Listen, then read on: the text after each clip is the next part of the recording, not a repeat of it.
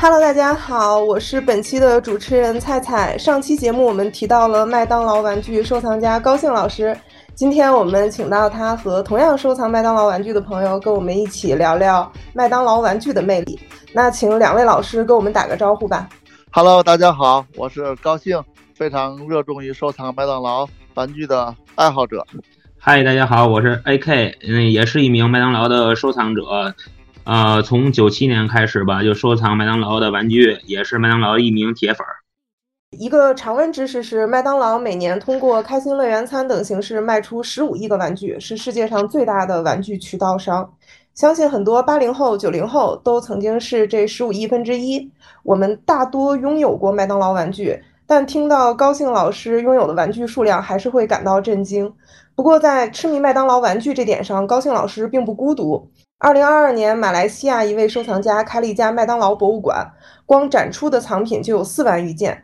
今天，我们就跟高兴和 AK 老师一起聊聊麦当劳玩具究竟为什么让收藏者这么着迷。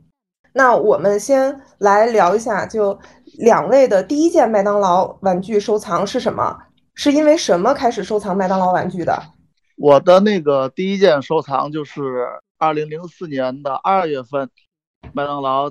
发行了一套以阿童木为题材的玩具，它一套是有四款。当时的时候已经结婚了，然后是带着孩子去我们天津的那个塘沽，记得特别清楚，塘沽外滩餐厅去吃东西，然后他的橱窗里摆着这一整套的玩具，我当时一眼一眼就爱上了，当时就买了那一周发行的那一款阿童木造型的小人儿。啊从那开始到现在就一直没有停过收集这个麦当劳，因为它这个麦当劳的玩具设计的，就是当年设计的可玩性和它的那个外观配色什么的都相当的吸引人，不像现在的这些个东西琳琅满目的，因为当时的那个年代的那个资源什么的特别匮乏，当时只有是个别的有几家快餐店呀什么的出那个卖那个玩具。然后就是麦当劳这个做的是各方面吧特别棒，比较吸引我。嗯，那个玩具您还记得是什么样子吗？可以大概描述一下吗？嗯，就是一个阿童木造型的小人儿，然后他的身体呢可以打开，嗯，打开里边是透明的，然后他的头头部的后边有两个有两个触点，同时触摸这两个点的话，它会通电，呃，身体里边的那个心脏部分会发光。就这个设计在当时来说是非。非常非常奇妙的，它的那个造型是非常还原的，它的跟各种那个那个角色联名的这个，它都是有正式的版权的。然后它的东西设计出来是跟你那个嗯原版的玩具是一模一样的，等于就是咱花非常非常便宜的钱买一个正版的，值得收藏的玩具。因为它麦当劳的玩具从某种意义上也可以说是限量版的，比如这一套，它这个月出完以后，它就。不会再出了，你买得到也好，买不到也好，以后你就就不会再出了，非常珍贵。嗯，对收藏爱好者来说，那 AK 老师的第一件麦当劳玩具是什么？啊，我的第一件玩具呢，是一九九七年夏天吧，七月份，是一是一套那个四小福的那个宇宙三千系列，就是当时就是我父母带我去串亲戚，正好路过一家麦当劳店的外面有一个小橱窗嘛。展示的就是当月的那个发售的那个几款玩具，当时我就站那就是看了好长时间，嗯，感觉特别好看，嗯，后来我我父母就带我那个进去了，打那开始就是一期也没差，就是每期都收，一直坚持到现在。那个时候大概多大？当时是小学二年级吧，二年级应该是。哦，为什么那个玩具会特别吸引你呢？当时吧，那种那个年代吧，就感觉九九十年代感觉不像现在那么发达，就是可玩的也比较少，不像现在的孩子有那什么 iPad 啊，网络比较发达，手机什么的。当时就是看那些玩具啊，感觉又有吃的又有玩的，设计的那种可玩性啊还特别高，都挺可爱的，设计的那种四那个四小福那形象特别吸引人，所以就特别喜欢。就那个四小福那形象吧，就是打心里就特别喜欢，就是麦当劳叔叔，那个那那几个汉堡神偷、大鸟姐姐，还有奶昔大哥，感觉同学当时麦当劳也算是一个奢侈品，不像现在那么普那么普遍吧。嗯，当时要是有一个玩具拿着去学校，那个同学都围着看，感觉有一种那个嗯比较自信，哎，有点有有成就感，比较有成就感。那高兴老师是因为什么持续在收藏这些玩具？嗯，就是一开始呢，刚接触的时候，就是因为他每次出玩具他是成套的，比如说他有四款，这一套四款的，或者八款的，甚至还有二十八款的。啊，我这套阿童木的呢是一套四款。他每次发行的时候，第一周发行的时候，他就把全套的都拆开摆在那个店内的展示柜里边，或者是店外有。它通常麦当劳以前你们现在看不到了，以前店外里店外都有橱窗，从这路过不用进店都能看见那些个玩具。它不橱橱窗布置的非常精美，把这全套的玩具都摆在那儿了，吸引你，然后你买了这一个就惦记着下一周换新款。然后慢慢慢慢，哎，对，越买越多，越买越多，它越出越好玩，越买越多，越来越吸引你，就一直没停，停不下来。当时我记得是每周三，它是对对那个更新玩具，每周三，对，每周都期待周三换新款的玩具。每次周三放学就去麦当劳那儿去看。对对对，这个东西如果打小种在你心里边的话，你很难割舍的。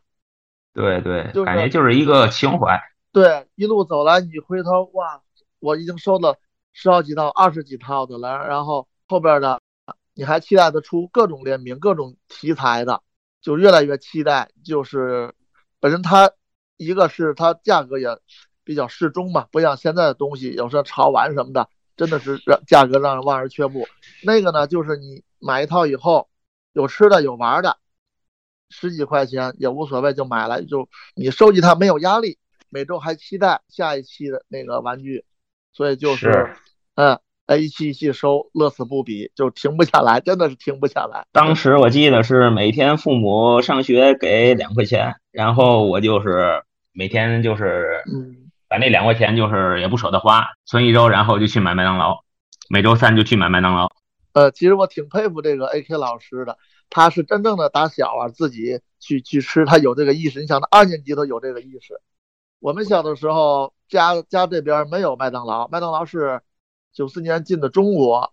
然后我我正式接触的时候，两千年开始吧，就就平时在那儿路过的时候也消费不起。然后是二零零四年自己呃有了工作，成了家以后了，每月的工资里边抽出一部分固定的资金来来来买这些个玩具。到现在也是，我我每我每月的开销，哎，每月的开销就是这个买玩具，没有其他的开销。就麦当劳玩具的可玩性是很多爱好者盛赞的一点，就比如说可以拍照的相机，嗯，对，然后能做出食物的麦当劳打工模拟器，就它真的可以做出奶昔，然后呃嚼饼干碎什么的。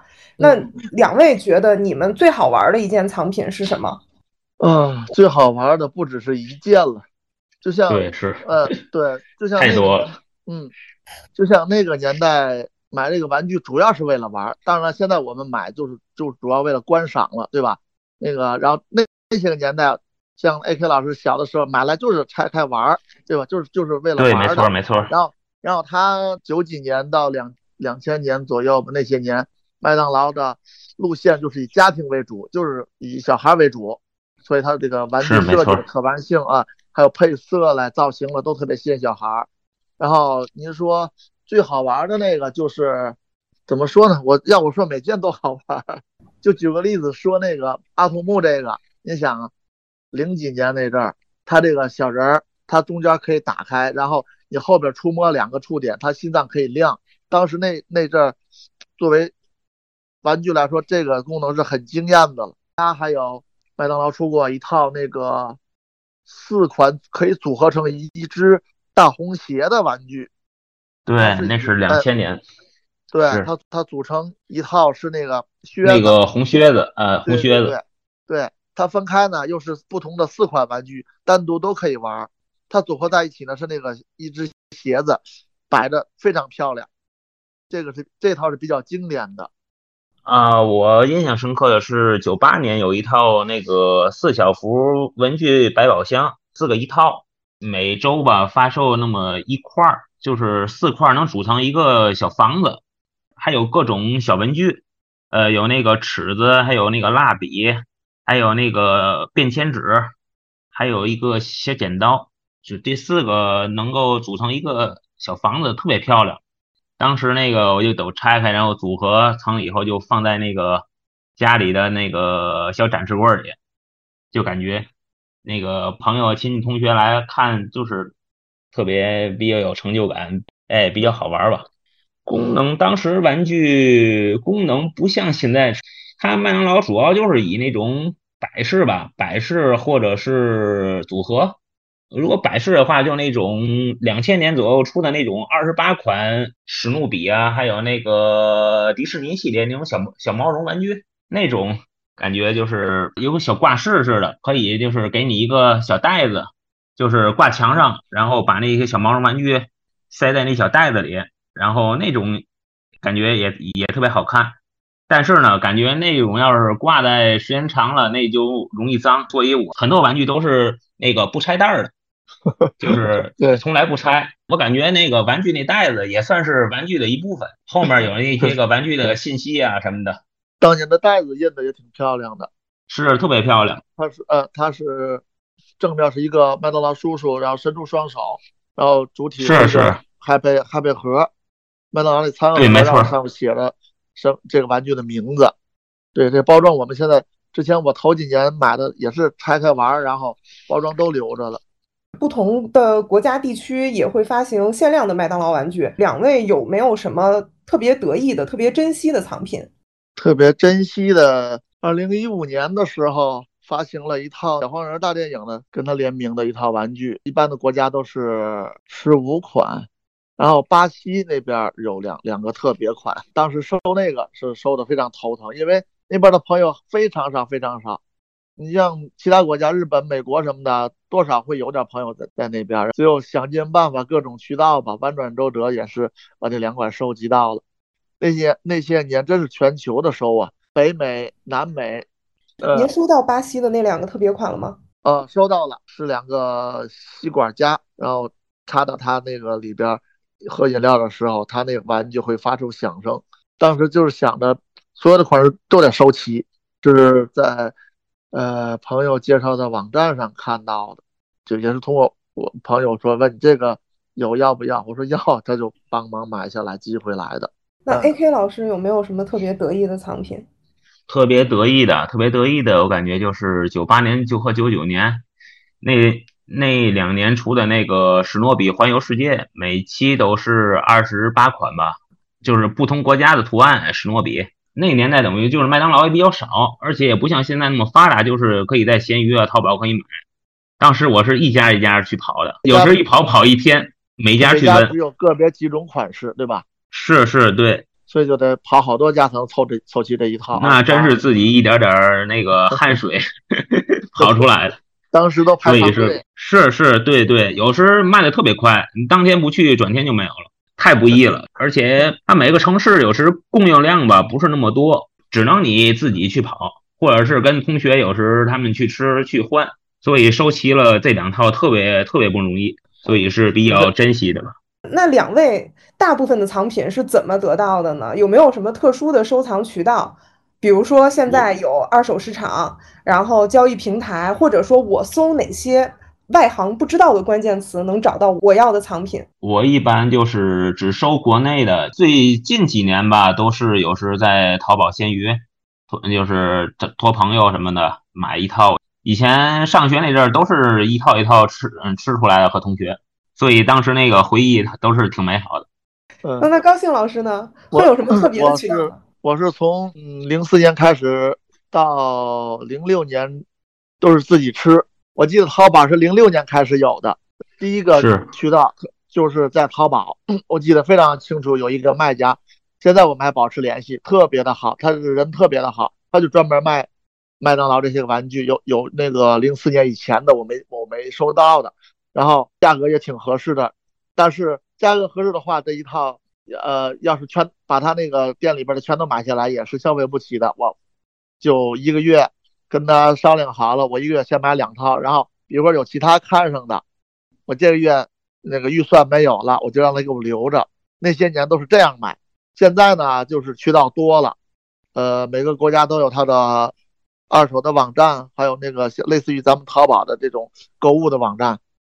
大多数现在就是在国外的网站上和国内的网站上去买。我们现在常用的是有亚马逊，还有易趣网，还有日本的雅虎，大多部分是这几个。还有日本的那个煤炉，煤炉，对对对，煤炉啊，煤炉二手，它属于二手市场，但有时也可以淘到好东西。A.K 老师有什么特别的渠道吗？啊，我主要就收国内的，自己买，或者是有一些在闲鱼上收过。嗯，是九六年之前的吧，我可能会从九六年以后吧，内地才开始自己印那种包装袋，呃，发售的。九六年之前都是从香港啊、台湾那边过来的，所以说我我准备就是在闲鱼啊，或者是一些个外国网站，把那个之前那些个一点点都收集齐了，也是一个小目标吧。在两位的印象里，麦当劳有什么里程碑式的玩具吗？或者是曾经造成过现象级影响的玩具？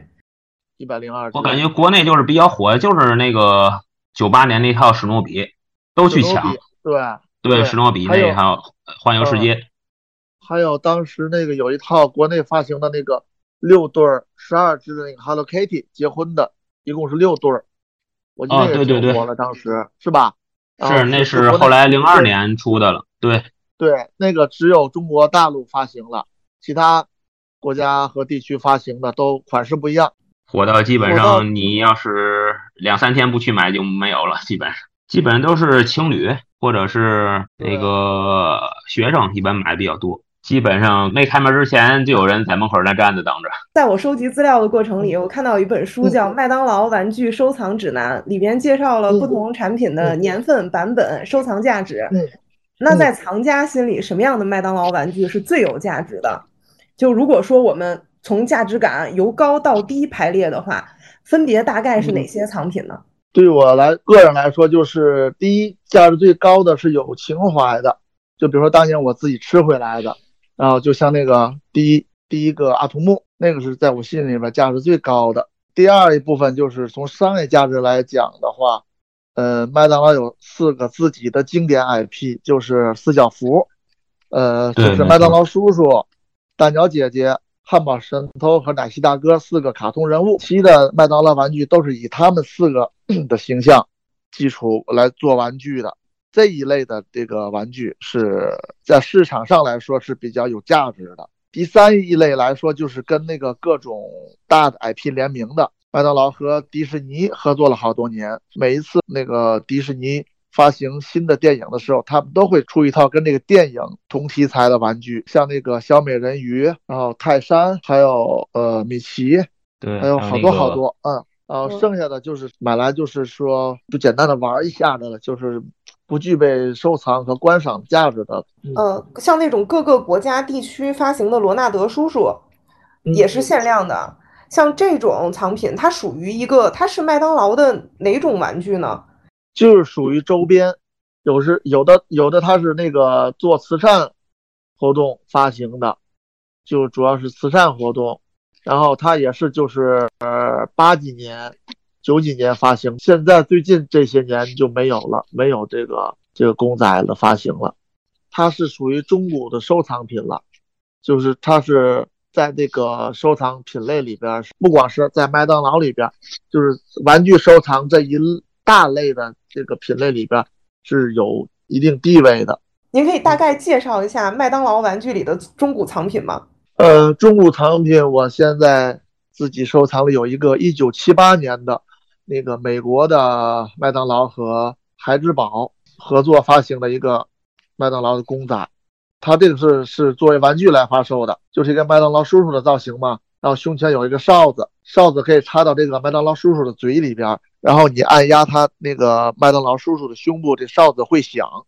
这个是一个经典的收藏品，现在呃全新带盒的吧，也炒到了一两千吧，品相好一点的。是一九七八年到现在是四十多年的了，这个在收藏圈子里也是有一定地位的。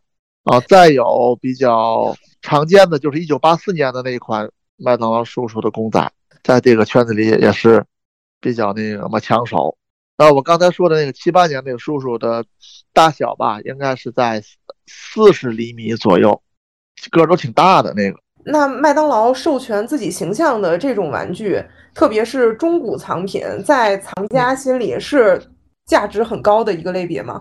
对对对，是价值很高的，因为它一个是正品的大公司联名嘛，一般联名你想价值都是非常高的。它的这个造型，然后还有它一般都是限量的，数量是限定的，有五百体的，有一千的，反正数量不会太多。你想这个一限量，数量少的话，它价值就高上去了。对对是，那可不可以限量的比较值钱。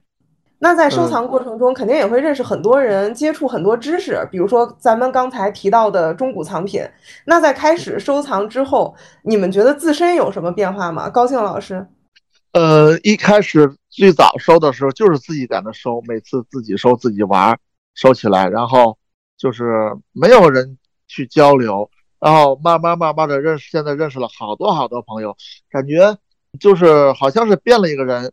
开朗很多，然后也外向了，然后朋友们在一起，在在一起交流这些个事儿的话，事儿的时候话也多了。平时我不爱说话，说一句心里话吧，这个麦当劳收藏就是我这个这辈子最大的精神支柱。呃，年轻的时候还不觉得，现在了，人到中年了，各种压力吧接踵而至。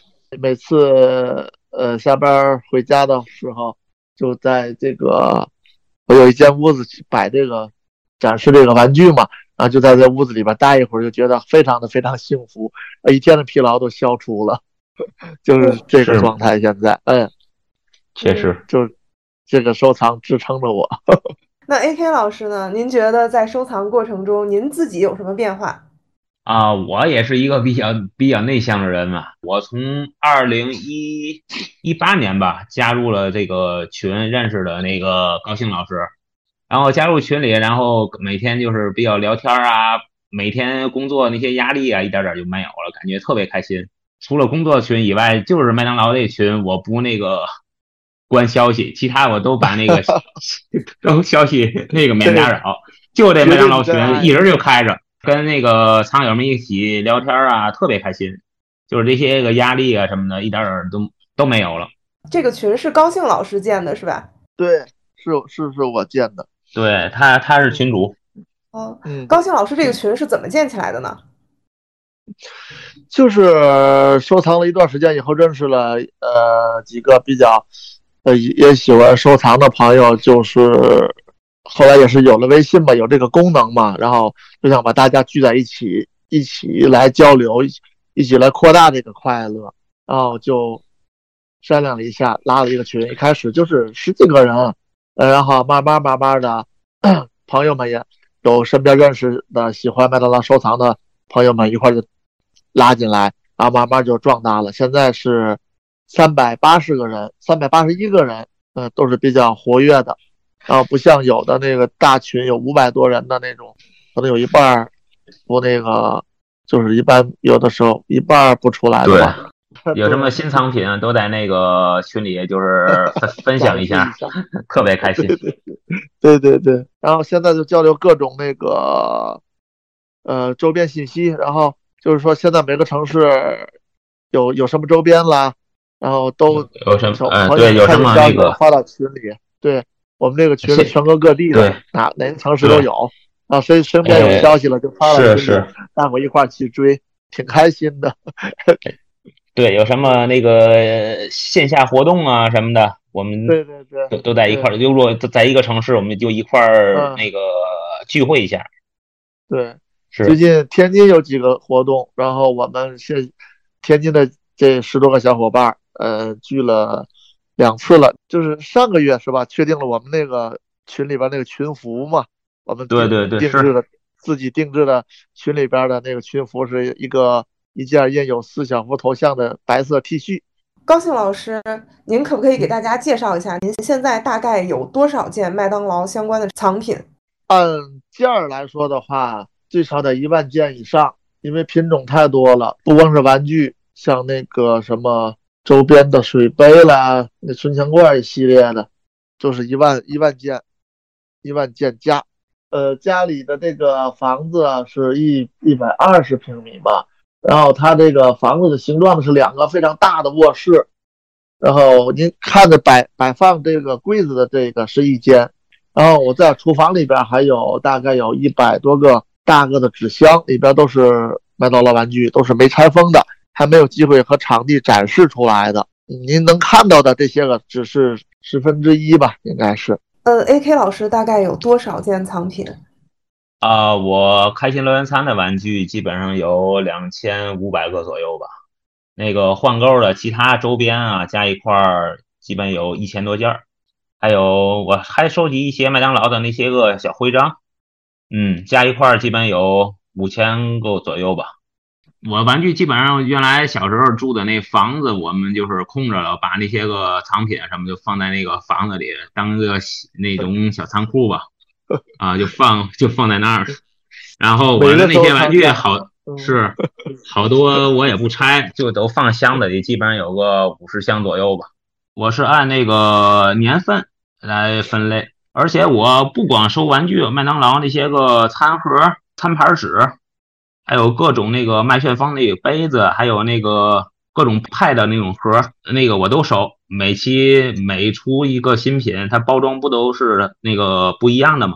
我每期我都收，而且都是不一样的，而且放在夹子里整呃整理起来。当时小时候那阵儿一直就是收的是开心乐园餐那些个玩具，后来从两千年左右吧，我就开始其他的那些东西我也一点点收集。但当时那个餐盘纸上面都是介绍当期那些个玩具，感觉挺漂亮、挺好看的，然后我就。加在那个书里，一点点、一点点积累、积累起来了，就是就是特别多，嗯，一直坚持到现在吧。那您觉得您收藏的侧重类别是什么？侧重类别主要第一类就是开心乐园餐那些个玩具，呃，其次就是那个换购啊，那些个其他的那种小周边。高兴老师是说有麦当劳 logo 的他都要收集，那您觉得是哪个类型是您最看重的收藏类别？只要是麦当劳的啊，我都收。还有一部分就是比较特别喜欢、特别想收的，就是那个麦当劳的非卖品，比如说有活动展示的东西，他不卖，他展示完就收回去了。您还有什么类似的这种非卖品收藏经历，可以跟我们分享一下吗？我那个有一有一双那个麦当劳叔叔表演者穿过那个靴子，那个正版的吧，这个鞋子都是都是美国定制的，然后我我有一双这个比较特别的收藏。您当时怎么得来的呢？啊，就是也是在网上看呢，寻找这些东西吧。哎，有一个朋友在那展示，我就跟他聊了聊，说特别喜欢麦当劳收藏，然后尤其是这一类的东西特别喜欢，然后能不能割爱，就是就就转让给我，然后就是聊了 聊了很久很久，他也是舍不得，因为他也是喜欢这个东西。然后他看我，我说你看我收这么多东西，我就你看看，要是能能能割爱的话，就非常感谢了。然后最后他就把这个鞋子让给我了，给他看了我这些收藏，然后讲了我收藏的故事。大概我这呃之前那个收这个是收藏了十几年了吧，然后他也是偶然一个机会得到一双鞋，然后他不是说收藏这么这么多，然后他说好吧，然后这个东西真要给真正喜欢他的人才是最好的归宿，就是可能我诚意打动了他吧。就您了解，目前国内麦当劳玩具收藏者大概有多大规模？我们现在聚在一起的是三百八十一个人，但是实际上远远不止这些。怎么？我觉得我觉得得有几千个人吧。就是每次参加活动，比如说我们，我和 AK 老师前六月底吧，是去的那个北京的那个快闪店，蓝色的快闪店。哇，那些个人呐！那些人都不止几千了，我觉得真的太多了。你想，那肯定都是喜欢麦当劳的，都是那个有我们这个八零后、九零后的，还有对他们家的孩子来参加活动。对，宁可大夏天的排老长的队，一等等一一百五十分钟。那个活动大概有五天吧，每天都这么多人。早晨到晚上那人流不断，我们是早晨十点左右到的吧，然后晚上五点多我们。从那出来的这一天一直在排队，你想那有多少人？这只不过是这一个小活动，这个人群数量估计不可估量。这个嗯，那您觉得是什么？麦当劳有什么魅力吸引大家来收藏它？有这么大规模的人都喜欢麦当劳的玩具和周边？主要的是一个情怀吧，八零九零后的，甚至七零后这个情怀。对对，因为在那对在那个年代，像 AK 老师，他就是小的时候去亲身经历，我去店里买一个套餐，哎，给一个玩具，特别新奇。对，像国内其他的那个店铺什么的，没有这种形式，对吧？这个我买一个吃的，然后还送一个玩具，觉得还挺合适，有吃的还给一个玩的，就吸引了好多小朋友。然后现在那那波人长大了。他们也有自己的孩子了，然后对麦当劳是主要就是那种小时候的情怀，小的时候烙在你心里边的，你就是改变不了，对吧？好的也好，坏的也好，只要小时候那个印象印在你心里边了，你是改不了的。麦当劳在一九七九年就推出了儿童乐园餐，一九九零年，呃，才进入中国大陆，后来也做了很多本土化的玩具。那据你们了解，国内外的麦当劳玩具和收藏者有什么不同呢？国外的朋友呢，接触的东西会多一些，因为国外，国外那个麦当劳出的这个东西，周边什么的比较丰富。国内的呢，确实像您刚才说的，只是开始只有麦当劳的开心乐园餐的玩具，呃，再有就是那个餐盒和那个餐纸什么的。但是国外的那个就不一样了，它有各种各样的周边。你想之前最早的那个印着四小福图案的水杯。啊，还有婴儿的喝水杯，还有冰激凌的那个冰激凌盒，四小福头像那种冰淇淋盒，像这类的东西，早期是在国内见不到的，然后在国国外是东西是非常丰富的，他们的那个收藏条件比我们好。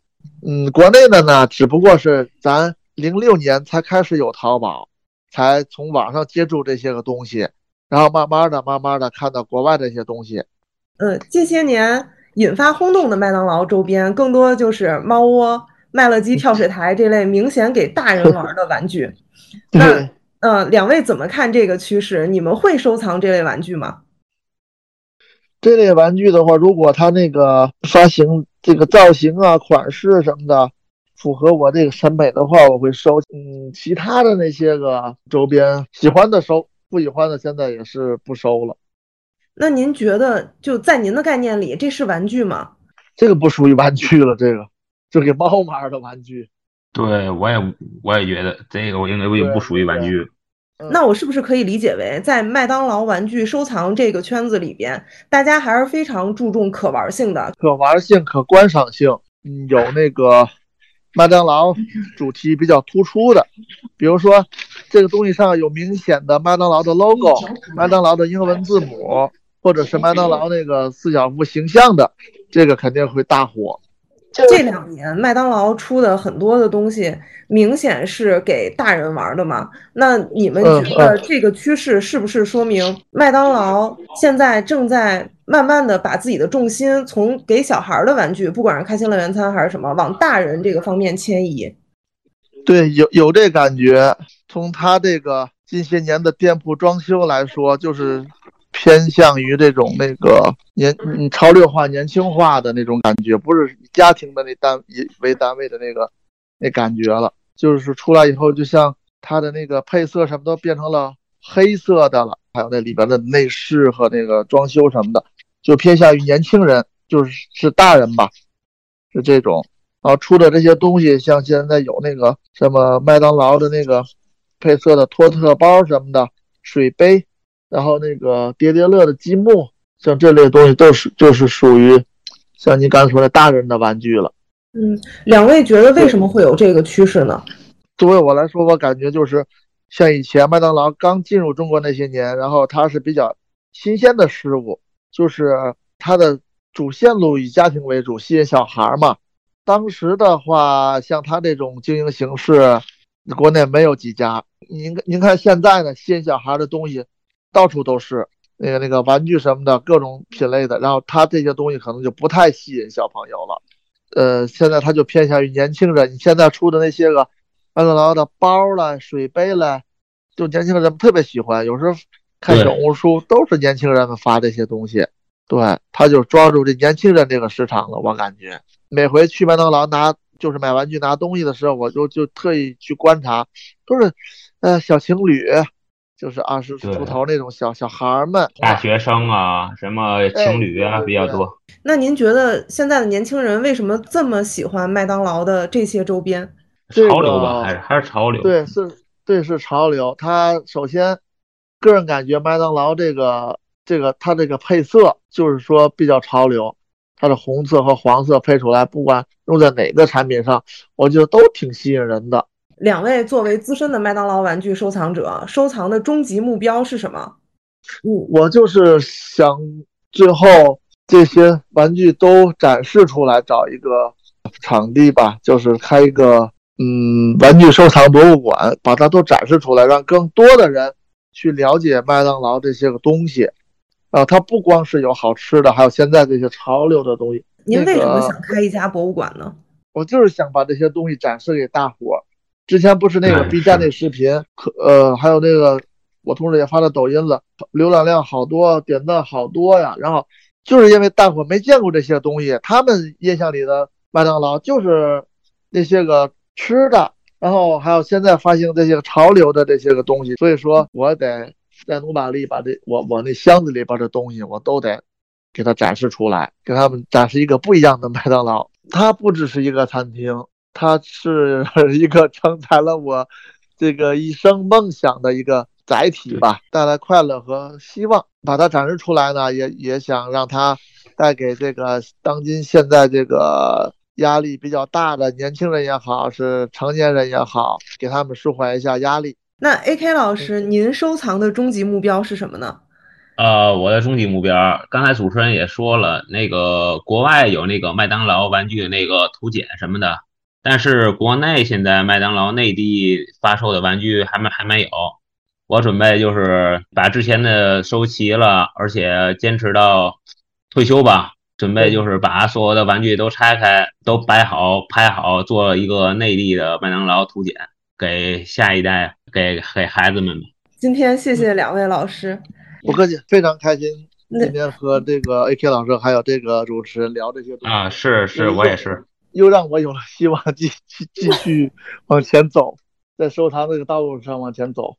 没错。嗯，希望大家未来在想起麦当劳的时候，也可以对麦当劳玩具和他们的周边有更多的理解。谢谢大家，我们下期再见。好，谢谢。拜拜。哎，拜拜，拜拜。